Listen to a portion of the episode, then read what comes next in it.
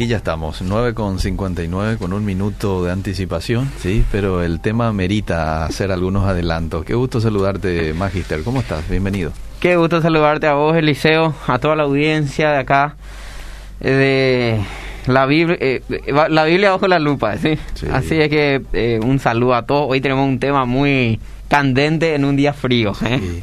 ¿Es, es- es valiente usted para tocar este tema, profe?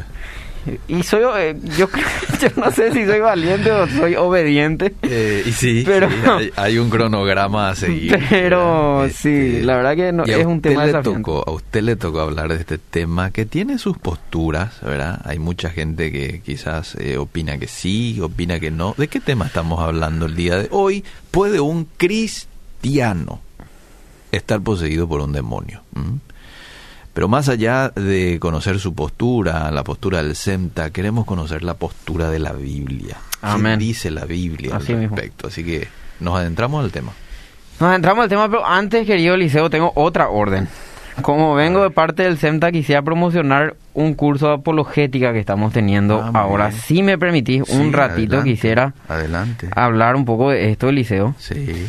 Eh, me mandaron hablar que esto al inicio y al final no te vaya a olvidar, me dijeron. Bueno, Bueno. entonces vamos a hacer. Mejor que lo hagamos ya al Así inicio, que, ¿verdad? sí, sí, sí. Nos evitamos complicaciones. Este 12 de julio Sí. va a iniciar un, un curso virtual de apologética. Sí. Para todo público, cuesta 200 mil guaraníes. Ajá. Es un curso online. ¿Cómo funciona esto, Liceo? Ah. Es un curso en el cual se van a ir subiendo videos semanalmente durante seis semanas.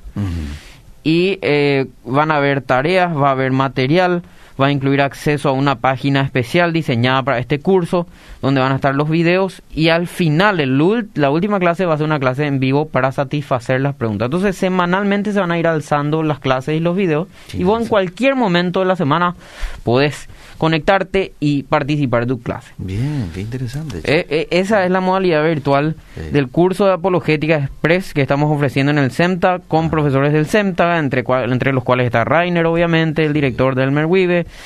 Tenemos doctores, tenemos magíster, tenemos grandes eh, exponentes realmente de, de la teología nacional. Ajá. Y vamos a estar hablando de eh, cosmovisiones, que, todos los tipos de cosmovisiones que hay Ajá. Una introducción a la apologética, obviamente, las evidencias de Dios, cuáles son evidencias, argumentos que nosotros tenemos los cristianos para presentar a los no creyentes de que Dios es real. Bueno, usted también va a estar como expositor. Yo voy a estar Sí. eh, dando una de las clases, es mía, Sí.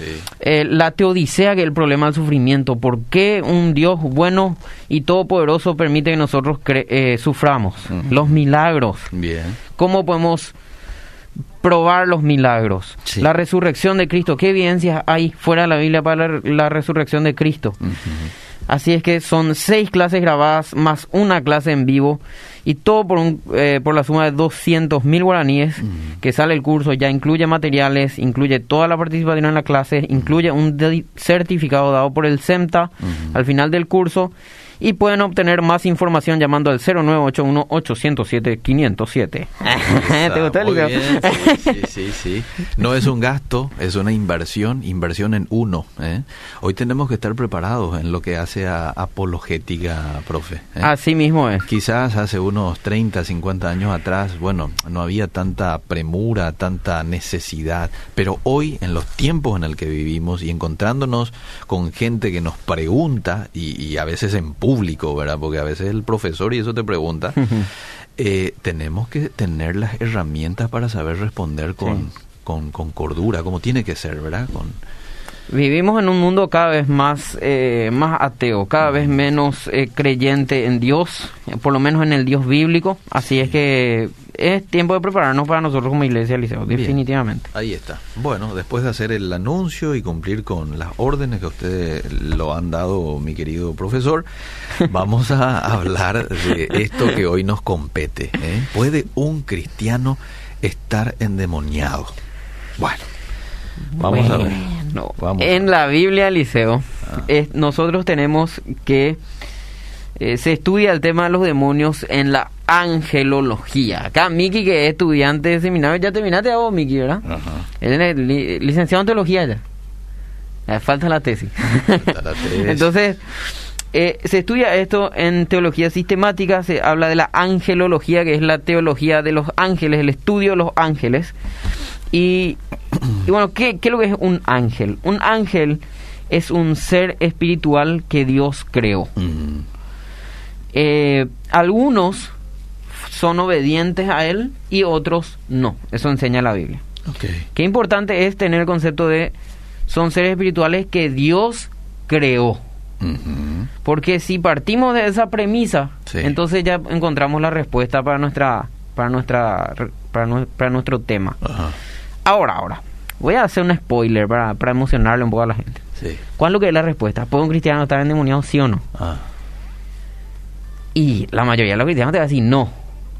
sí. Y yo te voy a responder no, pero sí. Ah, que vea. No, pero sí. No, pero sí. Ah. Así es que voy a dejar la, voy a dejar el desarrollo del porqué hasta el final para que la gente se quede prendida a ver qué es lo que va a decir este hereje. Bueno, Bueno. Bueno, así es que. Muy bien, los ángeles son seres espirituales creados por Dios Sí. eh, para obedecerle, pero algunos se han revelado. Eso enseña la Biblia. La palabra ángel significa en mensajero. Son seres espirituales, esto se habla en Hebreos 1.7, en Salmos 104.4, hay un montón de versículos que seguramente algunos vamos a leer. Ahora, hay ciertas jerarquías en el mundo angelical, Mm. por ejemplo, la Biblia habla de serafines, Querubines. querubines, eh, ángeles, no, no se puede establecer, bíblicamente no se puede establecer, ah, bueno, los jefes son los serafines y después los secretos son, no. Mm. No se puede establecer bien cuál es esa jerarquía, pero se asume que hay, por las pistas que la Biblia da, ¿verdad? Hay rangos. Hay ciertos rangos, ¿verdad? Sí. Eh, los querubines son más bien eh, guerreros, los serafines están más bien relacionados con su belleza, Mm. eh, pero más o menos, eh, más o menos esos datos más se puede extraer de la Biblia. Eh, ahora, ¿qué, ¿cuál es otra función que tienen los ángeles? Son mensajeros de Dios, envían mensajes. Se presentaron a Lot- en la casa de Lot, por ejemplo, se fueron los, los inclusive tomaron forma corporal Sí. y se fueron a la casa de Lot a hablar con él y Sí. eh, se sabe que son seres espirituales, los, los ángeles no se dan en casamiento, decía nuestro Señor Jesucristo. Ah. Eh, otra función que tienen es y, cuando el creyente se ve liberado del peligro y la aflicción, puede inferir que Dios envió a un ángel para que le ayudara. Mm. Esto nosotros tenemos en historias de hechos, en, el, en los salmos también se pide el clamor para que los ángeles de Dios acuya- acudan en su socorro, ¿verdad? El Entonces, ángel de Jehová acampa alrededor de el ángel de. Jehová. Eh, ese también tiene una connotación mesiánica con Jesucristo, pero ese no es el tema hoy. Eh, realizan algunos planes de Dios en la tierra los ángeles. ¿no? O sea que ese angelito de la guarda, esa, ese rezo, bueno, no, no, no, no, no es. Pero es cierto que los ángeles realmente están guardándonos eh, de ciertas cuestiones, ¿verdad? Bien. Así es que eh, esas son las funciones de los ángeles, ¿verdad? Cuando Cristo vuelva, un ejército de ángeles va a venir con él y le dice, Mm. imagínate, eso va a ser una especie de, de película, va a ser, ¿verdad? Sí. Un ángel va a proclamar su venida, dice en, prima, en 1 Tesalonicenses 4:16. Mm. Ellos patrullan la tierra, dice Zacarías. Mm. Ahora, Pablo les exhorta a los creyentes que no reciban doctrinas falsas sobre ángeles. Mm. Acá ya empieza a, a- a- eh, vamos hacia el otro lado, hacia la, la vertiente negativa de los ángeles que serían los demonios. Mm. Entonces, falsas doctrinas sobre ángeles. ¿Cuáles, por ejemplo, serían esas Y falsas vamos a mirar, eh, eh, Gálatas 1.8. A ver, vamos. Actualmente te puedo decir eh, doctrina falsa sobre ángeles. El mormonismo Eh, y eh, lo- el- el- el- los musulmanes también. ajá.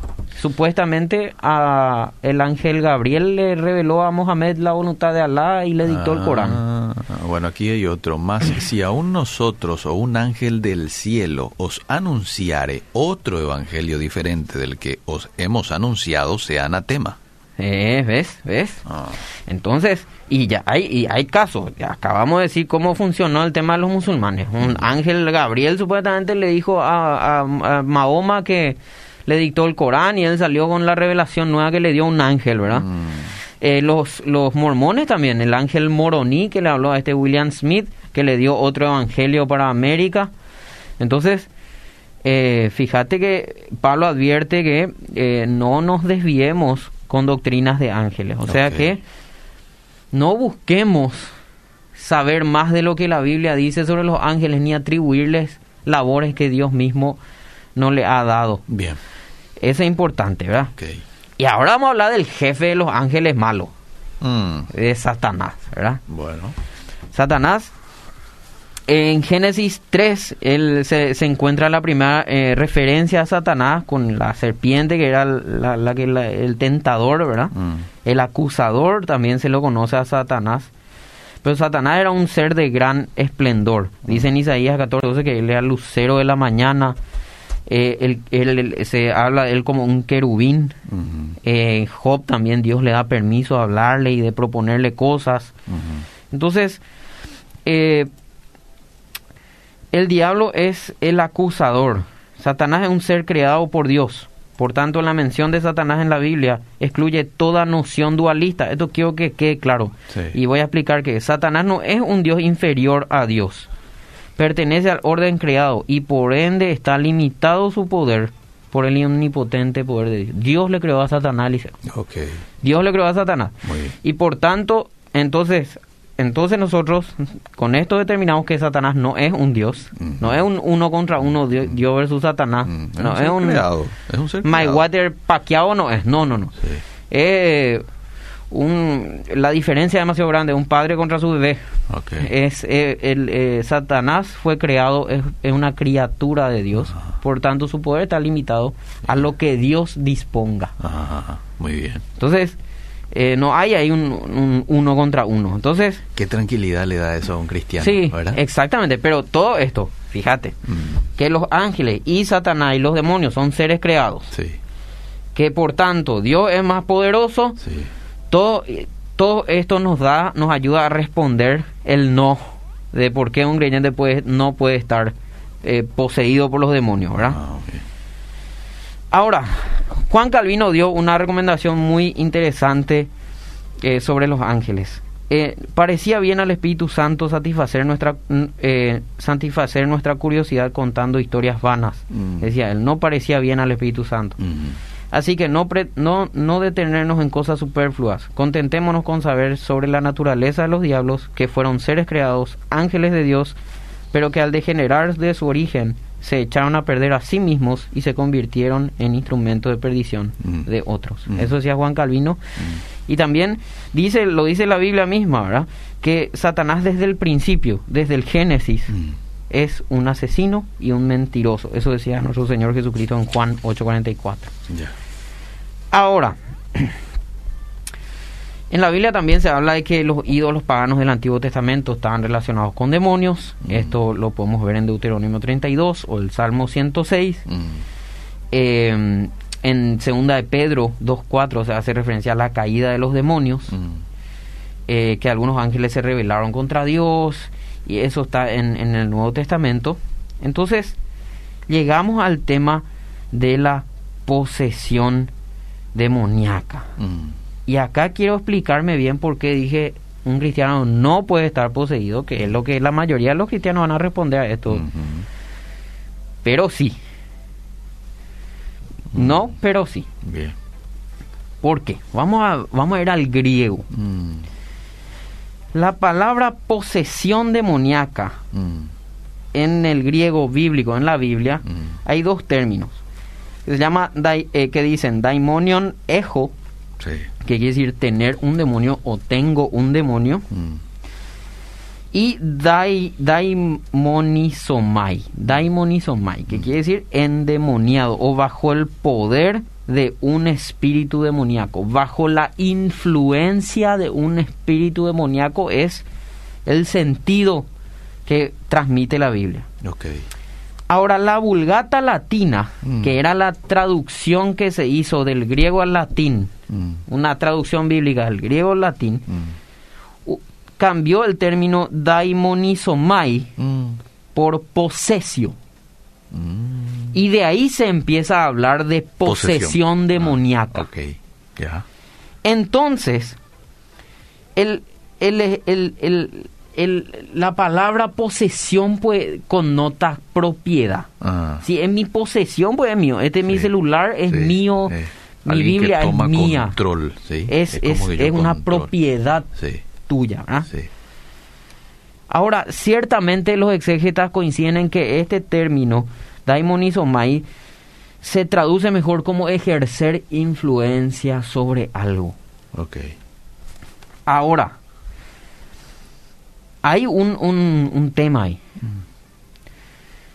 Si yo voy a hablar de que los cristianos tienen, son poseídos por Satanás, eso no es así, porque claramente la Biblia dice que nosotros somos propiedad de Cristo, una Ok. vez que nos convertimos. Ok, ok. Pero, pero, pero, sí podemos ser influenciados por Satanás y sus demonios, aún siendo cristianos. Ajá. Entonces, depende de cómo vos, Influenciado, entiéndase por algo externo, sí, ¿verdad? es, es externo. Vamos a ver ahora qué es lo que significa eso de posesión demoníaca bíblicamente, ¿verdad? O, o influencia demoníaca. A partir de acá vamos a hablar influencia demoníaca porque es el término que, es, que, que vamos a preferir ahora, ¿verdad? Bueno, el cristiano no puede estar poseído por un demonio. El diablo no Sí. puede estar poseído por un demonio, pero puede estar influenciado. ¿Y cómo está influenciado? Eso vamos a, a ver ahora. Ah, en ahí ya esto. nos centramos entonces. Ahí Muy nos bien, centramos. Bien. Eh, bueno, vamos a hablar un poquitito de la, de la posesión. Ah. Hay, eh, eh, cuando en el Nuevo Testamento, en los Evangelios, se habla de la posesión demoníaca más Ah. que en, todos, en todas partes, en Hechos también. Ah, Hay producen aflicción. Mm. Cuando Jesús dice que salen eh, un demonio, entran siete peores, sí. eso produce aflicción, ¿verdad? Ah, En algunos casos los demonios pueden hablar mediante la, la voz de la persona Ah. eh, influenciada.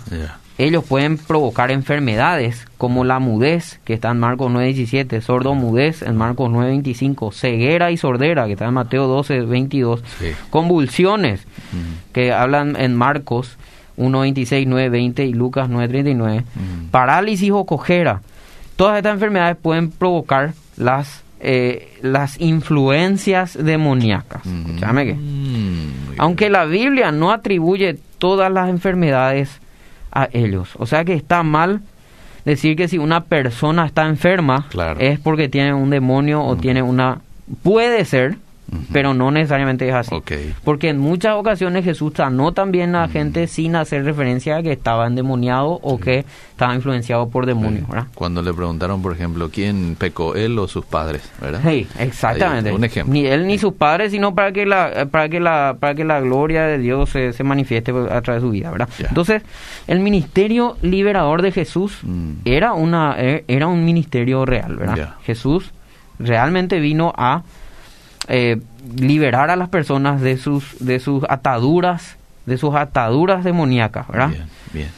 eh, no, no usaba fórmulas elaboradas ni, ni, ni ningún secreto. Simplemente la Biblia dice que para liberarle a alguien se requiere fe. Esto está en Mateo 19, en Mateo 17. Oración. Marcos 9, hay una referencia. Incluso a veces es necesaria la fe de una tercera persona que, que colabore. Esto está en Marcos 9. Ok. Ahora, si un cristiano puede ser poseído por un demonio o no. Si vamos a tomar daiman, daimonizomai como propiedad y pertenencia, Mm. la respuesta es no. Eh, el creyente definitivamente está bajo el señorío de Cristo sin un cambio de propietario. Vos estás bajo el señorío de Cristo. Eso dice. Romanos 5.1, en Ah. Colosenses 1.13, Efesios 1.18. Sin embargo, Daimonizomai describe la influencia destructiva que los demonios pueden ejercer. Entonces, creyentes ciertamente pueden vivir bajo diferentes grados de influencia demoníaca. Mm. Vamos a ver cómo. Mm.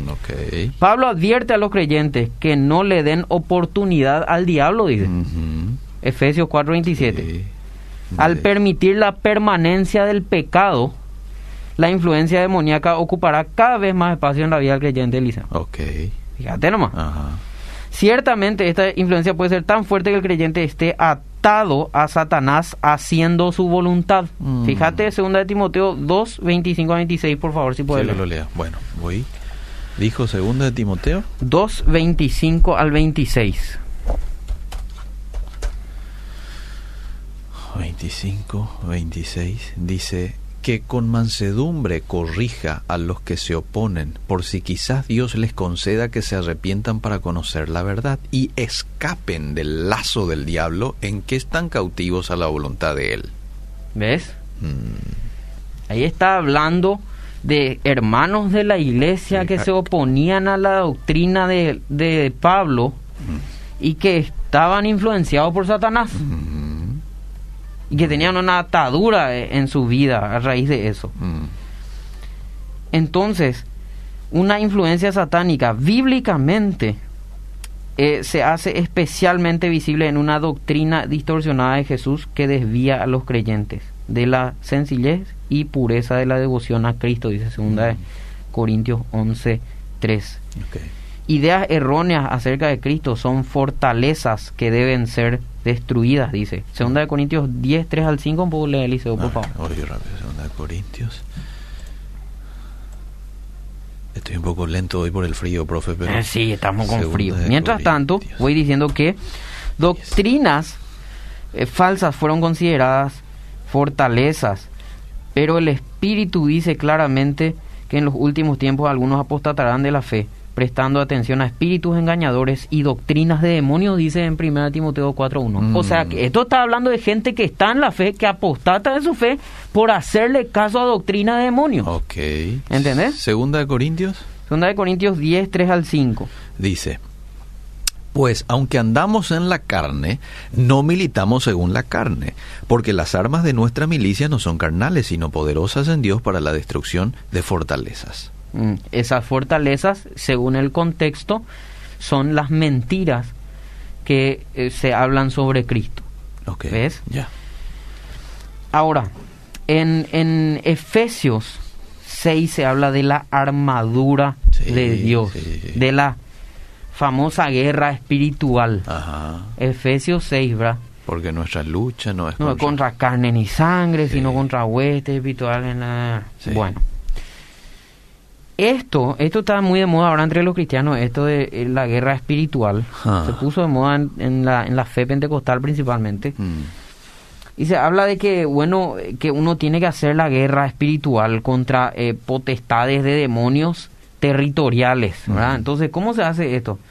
Hay que identificar primero las puertas de ingreso como pecados individuales o sociales, las ataduras, que podrían ser adicciones, heridas emocionales, patrones destructivos, maldiciones generacionales que dicen algunos, ¿verdad? O los medios, como los gobiernos, centros educativos, eh, eh, que ese movimiento LGTB, lo que sea, ¿verdad? De la influencia demoníaca. Con la oración, los guerreros espirituales pueden discernir las jerarquías demoníacas responsables, elaborar un mapeo espiritual en la zona Mm. Y con la oración de guerra se reprende a estas huestes satánicas y se libera el territorio para el mensaje de Cristo. Mm. La Biblia en el Antiguo Testamento ciertamente habla de zonas geográficas incluso que están gobernadas por, por, por Satanás, principalmente en, en Daniel. Ya. Pero función del cristiano no es andar combatiendo contra los demonios, Eliseo. Mm. Esa no es función del cristiano. No es ir, ir a hacer no, un- una especie de FBI de los demonios. Mm. Eh, eh, pero en serio te Mm, estoy diciendo, no, no estoy diciendo en broma, porque eh, en serio hay gente que parece que así ya vive, ¿verdad? Mm, mm, Está tratando de buscar demonios por todos lados. Y eso eso no, no, no debería ser así. Ciertamente existe la influencia demoníaca, existe influencia demoníaca en ciertas zonas geográficas, pero nuestro mandato no es ir a hacer una lucha cuerpo a cuerpo, identificar y, que, y andar centrándonos en eso. Mm. Dice Erickson, un teólogo, en los últimos años ha habido un estallido en el interés hacia el fenómeno de la posesión demoníaca. Mm. Como consecuencia de ello, algunos cristianos pueden considerar esto como la principal manifestación de las fuerzas del mal. En realidad, Satanás es el gran engañador. Mm. Puede estar fomentando el interés en las posesiones demoníacas para que los cristianos descuiden otros tipos de influencias más sutiles Mm. de los poderes del mal. Mm. Bien. Y entonces, y si nosotros miramos el capítulo 6 de Efesios, Eliseo, Sí. con esto quiero terminar. Sí. Ahí nos habla de la armadura espiritual, Sí, la- el, escudo, el escudo de la fe, la, espada de las palabras, el yelmo de la salvación, el cinturón de la verdad. sí. Pero los todos los capítulos anteriores, el, principalmente el capítulo 5 nos habla de que los creyentes deben vivir íntegramente en todos los aspectos de su vida, Mm. personal, familiar y público. Habla de la relación matrimonial, habla de la relación con los gobernantes. Ah, Entonces, un creyente que cuida su testimonio, mm, que busca intimidad con el Señor, sí. que ama a su prójimo, que busca amar más a su Señor, Mm, este creyente puede estar tranquilo que no va a haber influencia o poder demoníaco que pueda contra él. Porque en primer lugar, él no es propiedad del diablo, porque Dios es mucho más poderoso que el diablo, porque el diablo es una criatura y Dios es el creador. Entonces, eh, pero no nos engañemos, el pecado y alejarnos de Dios puede llevarnos a que Satanás nos haga tropezar. Entonces, no podemos estar endemoniados, pero sí podemos ser influenciados por el mal. El pecado no confesado es el que le da lugar al enemigo, ¿verdad? Porque de pronto aquel que peca y bueno, enseguida pide perdón y se levanta, ¿verdad? El pecado no confesado, ¿sabes qué es lo que trae, trae Eliseo? El pecado no confesado trae... En primer lugar, ¿qué pasa con un pecado no confesado? Te trae carga de conciencia. Sí. El cargo de conciencia hace que vos te aísles. Ah, Entonces vos te alejas de tu comunidad de fe. cierto. Entonces. Eh, eh, el que confiesa su pecado, Ah. eh, de Juan 1.9, ¿verdad? Sí. Eh, él, él nos va a librar Ah, a través de la confesión, te libra de la culpa, te libra de, de mantener el secreto y seguir y de la tentación de seguir pecando en secreto. Pues si yo me, me veo pornografía, por ejemplo, Mm. no confieso mi pecado, entonces veo que no pasó nada y después tengo, me siento tentado a hacer más otra vez porque no pasó nada. Mi conciencia me va alejando del Señor, pierdo mi oración, pierdo pierdo mi tiempo de lectura de la palabra porque me acusa la conciencia, Eliseo. Ujú. Pierdo la comunión con los hermanos. Sí. Entonces ahí me voy alejando. Sí, ¿Te das cuenta cómo sí. sutilmente? Sutilmente. Me parece que esto es más peligroso en la vida del creyente. Que de repente ve en la iglesia alguien que se manifiesta, que ya me ha tocado ver presenciar, ¿verdad? Mm. Pero eso, eso yo creo que es, y te voy a decir sincero, mucha gente está muy interesada en eso por el morbo que genera nomás, Eliseo. Mm, Porque ujú. es demasiado llamativo, pues así como una película, y ah, qué interesante, ¿verdad? Sí, sí. Pero eso no es, no es bueno.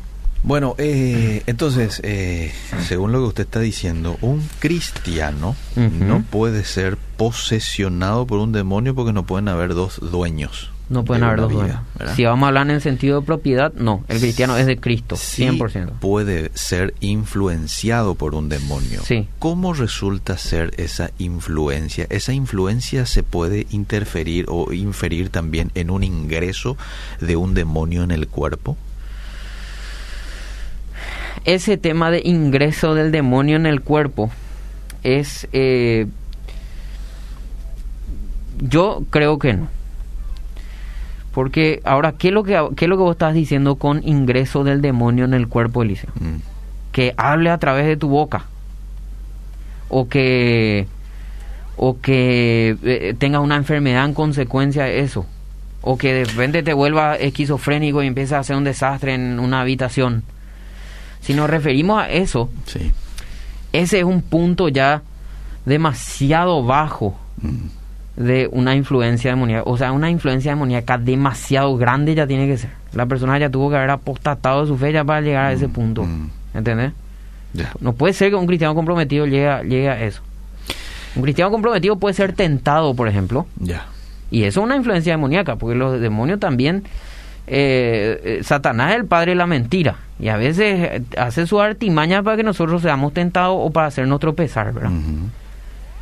Es un nivel de influencia bajísimo en comparación a ese nivel de influencia que yo creo que es el que al que vos te estás refiriendo. Ya. ¿Entendés? Ya. En el caso de Judas, por ejemplo, que la Biblia dice, entró Satanás en él. Así él no era cristiano. O sea, Y Judas es uno que Judas es un ejemplo de alguien que se alejó de su Señor. En primer lugar tenemos que preguntarnos si Judas en realidad alguna vez estuvo cerca de Cristo. ah, Pero suponiendo que sí, Ah, llegó a alejarse a tal punto de Cristo que de- le vendió. ajá. Entonces, Sí. eh, no, no, no hay, o por eso te digo, él, él probablemente fue alguien que a- apostató de su fe. Aparte, hay que tener en cuenta también que teológicamente Judas estaba viviendo en un tiempo diferente al nuestro, ¿verdad? Mm. Él estaba todavía en el tiempo de antes de la resurrección, ¿verdad? Mm. Un tiempo teológico diferente. Y tiene, eh, tiene tuvo un lugar, un momento especial de la historia también, Mm. que hay que tener en cuenta a la hora de interpretar el tema de Judas. ¿verdad? Bueno, quiero leer un poco algunos mensajes este, de la gente.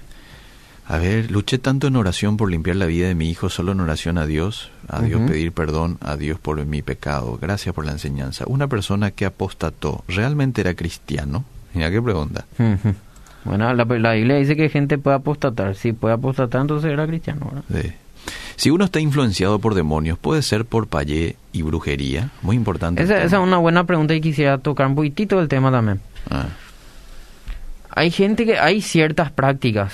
Ahora vamos al sentido del práctico. ah, Hay ciertas prácticas que pueden permitir la- una influencia mayor de los demonios en la vida de las personas, Eliseo. mm, Si yo le doy a permiso a Satanás, de Satanás, hacer lo que vos quieras en mi vida, mm, entonces yo estoy dándole mucho espacio en mi vida. claro. Entonces hay ciertas prácticas como estos pactos satánicos, como esta brujería, estos payés, que son esto, eh, encomendarse a San la muerte, cosas así, son puertas que uno abre para, para que los demonios Satanás puedan ejercer la influencia que quiera en la vida de la persona. Ok.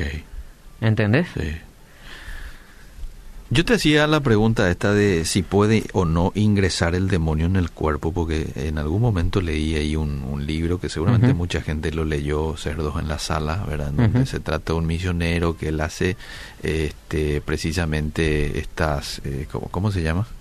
No es Liberación. liberación, y él dice en cristianos, ¿verdad? Porque los cristianos también poseen y todo, ¿verdad? Entonces, sé que seguramente será la consulta de mucha gente y te lo trasladaba un poquito. Aquí, por ejemplo, este oyente dice que sí, un cristiano puede estar poseído. Por ejemplo, cuando Jesús reprende al espíritu de Pedro y le dice, apártate de mí, Satanás, creo que le dijo a Pedro. Satanás, sí. Eh, bueno, hace un poco esa referencia este oyente. Ahí, ah, bueno, ahí hay que, hay que, hay que, hay que, hay que entender que, que el contexto también hay que tener, tener en cuenta. ¿verdad? Pedro le estaba, Pedro estaba, no, no se puede decir que Pedro estaba poseído, que ah, Satanás entró en él y eh, por eso el, el significado de posesión lo que nosotros tenemos que manejar bien, Eliseo. Bien. Si Que es ser dueño de algo. que es ser dueño de algo, sí. Sí. Pero ciertamente Pedro pudo haber influenciado, estar, estado influenciado por Satanás Ah, en el sentido de decirle a Cristo, no, vamos, vamos a retroceder de nuestro llamado, ¿verdad? ajá. Eh, ¿Cómo vas a decir que te vas a ir a morir? En ese contexto le dice, le dice Jesús, ya. apártate de mí, Satanás, yo, te, yo tengo que venir a cumplir acá con mi ministerio, no vaya a dejarte influenciar vos. Pedro, por Satanás, le pudo, Ajá. haber, le pudo haber estado diciendo en ese momento, ¿entendés? Ajá. Hay diferente, por eso, Es como que yo, Alejandro, venga y te diga algo, qué sé yo, te hablo mal de Mickey. Y Mm. vos, este, eso malo que te hablé, le decís a él. Vos fuiste influenciado esa, por Satanás de hablarme mal a mí de Mickey, Eliseo, si vos me hablas mal de Mickey. Y, por ejemplo, injustamente. Ah, Mickey estaba robando plata acá de la radio, Messi. Ah. Y son mentirosos. Es una influencia de Satanás en tu vida para que vos vengas a decir una mentira así. claro. ¿Entendés? Pero no siempre, ¿verdad? Dice que tu concupiscencia nace de tu corazón. También, claro. O sea, tu concupiscencia nace de tu corazón. Satanás lo que pasa es darte un empujoncito, ¿verdad? Ajá, muy bien. Es cierto que a través de las relaciones sexuales, y esta es mi última pregunta porque se me va el tiempo, ¿es cierto que a través de las relaciones sexuales se pueden pasar demonios? La Biblia da un lugar preponderante a, la- a las relaciones sexuales, Eliseo. Da, da un lugar muy importante a las Ah. relaciones sexuales. Le, le ponen un marco, Ah. un marco muy estricto a las relaciones sexuales. Y condena muy fuerte el pecado en, los pecados sexuales, Eliseo. Sí. Eso hay que tener en cuenta. O sea que el pecado sexual no es un pecado cualquiera. Ajá. Recién estábamos hablando de que hay dos, dos maneras principales en las que eh, Satanás e- ejerce influencia en la vida de los creyentes y de los no creyentes también. Sí. Uno es por las doctrinas falsas, las malas enseñanzas de Jesucristo. El otro por los pecados, Eliseo. Ah, Entonces, eh, el pecado hace, abre puertas Sí. a la influencia demoníaca. Y el pecado sexual es un pecado muy grave, porque es un pecado contra el propio cuerpo. ujú. Entonces, pudiera desarrollarlo más, pero sí es, un- es un pecado eh, grave. Pero recuerden, por favor, no pierdan de vista el significado de influencia demoníaca, ¿sí? No, no, no tengan en mente el significado que te transmitió esa película El Exorcista de Hollywood. Ujú. Ten en mente el significado bíblico de la palabra influencia demoníaca antes de hablar de este tema. Bien. Gracias por el tiempo, propio. Amén. Gracias a ustedes. Seguimos.